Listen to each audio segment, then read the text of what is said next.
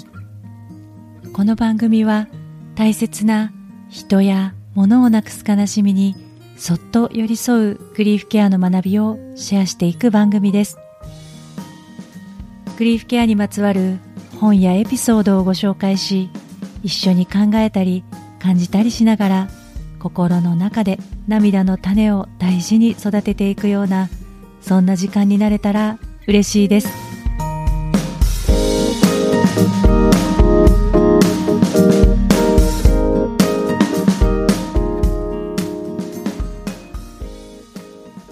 こんにちは。今尾玲子です。この1ヶ月ほどいろんなことが起きて自分の心がとても揺れ動いていました。その中でも特に父が入院したことは大きな出来事でした。私の父は母が亡くなってから一人暮らしをしていたのですが今回体調の変化があって救急搬送からそのまま入院生活が始まりました。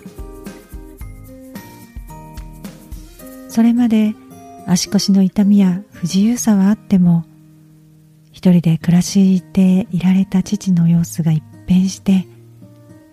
医師からは何があってもおかしくはないという説明を受けた時私はとても平静ではいられませんでした。どんどん望まない想像ばかりが浮かんできてしまって止められなくなってしまったんですよね。グリーフケアを学んできたけど何にも役に立たないじゃんって心の中で多分声にも出てましたけど、えー、叫んでいました。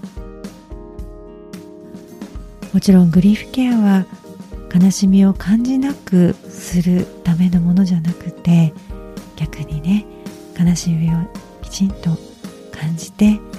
受け止めていく付き合っていくという学びなのであの何にも役に立たないじゃんっていうのは私のただの八つ当たりなんですけどね。実際には10年近く前に母が余命宣告を受けてとても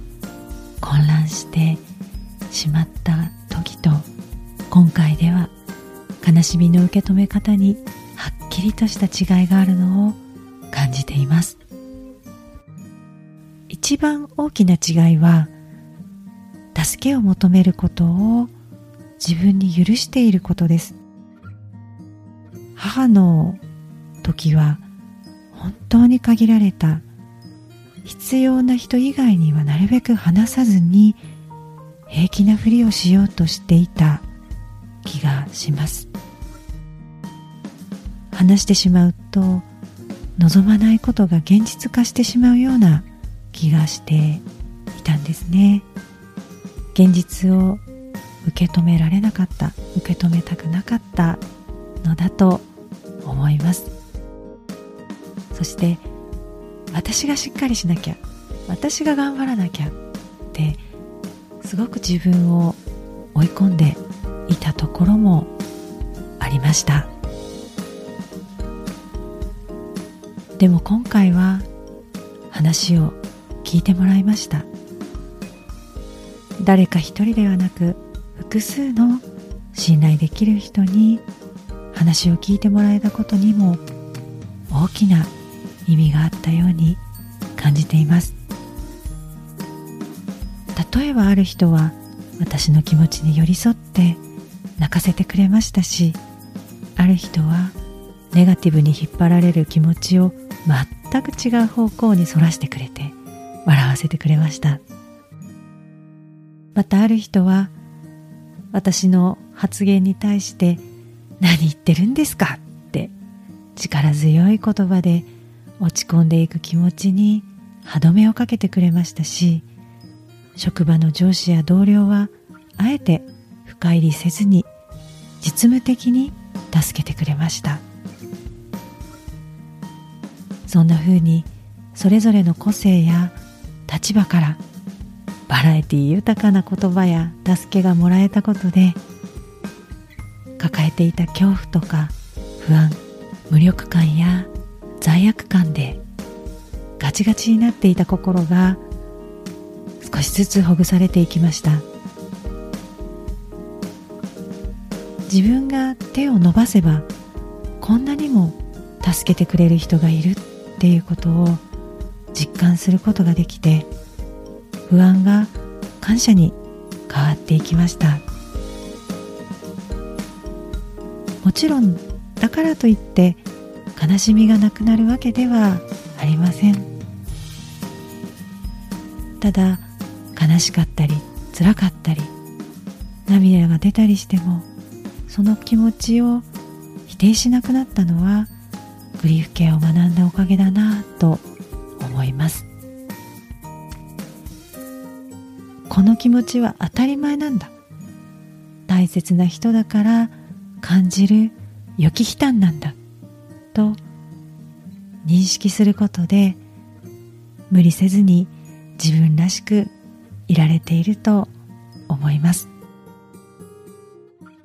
この予期悲嘆というのは大切なものを失ってしまうかもしれない。と失う前から感じる喪失感や悲嘆の感情のことで喪失後に経験するものとは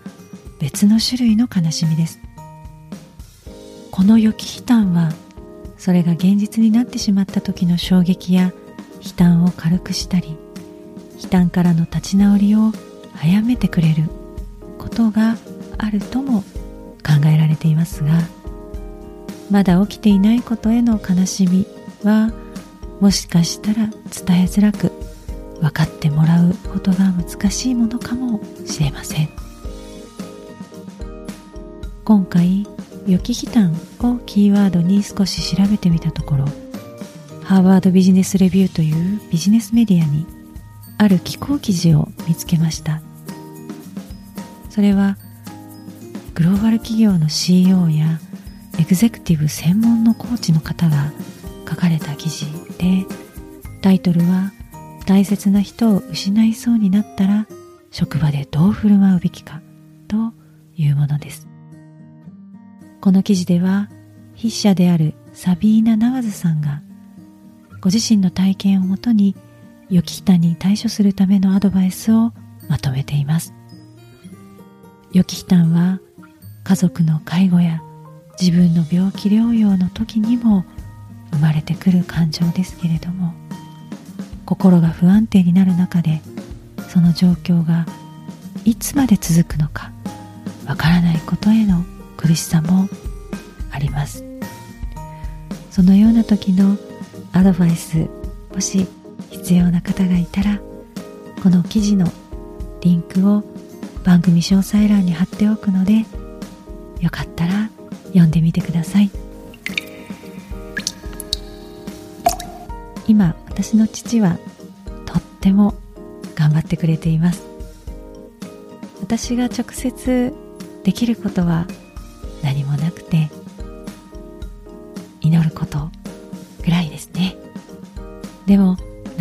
時には役に立てるように心も体も元気でいようと思います。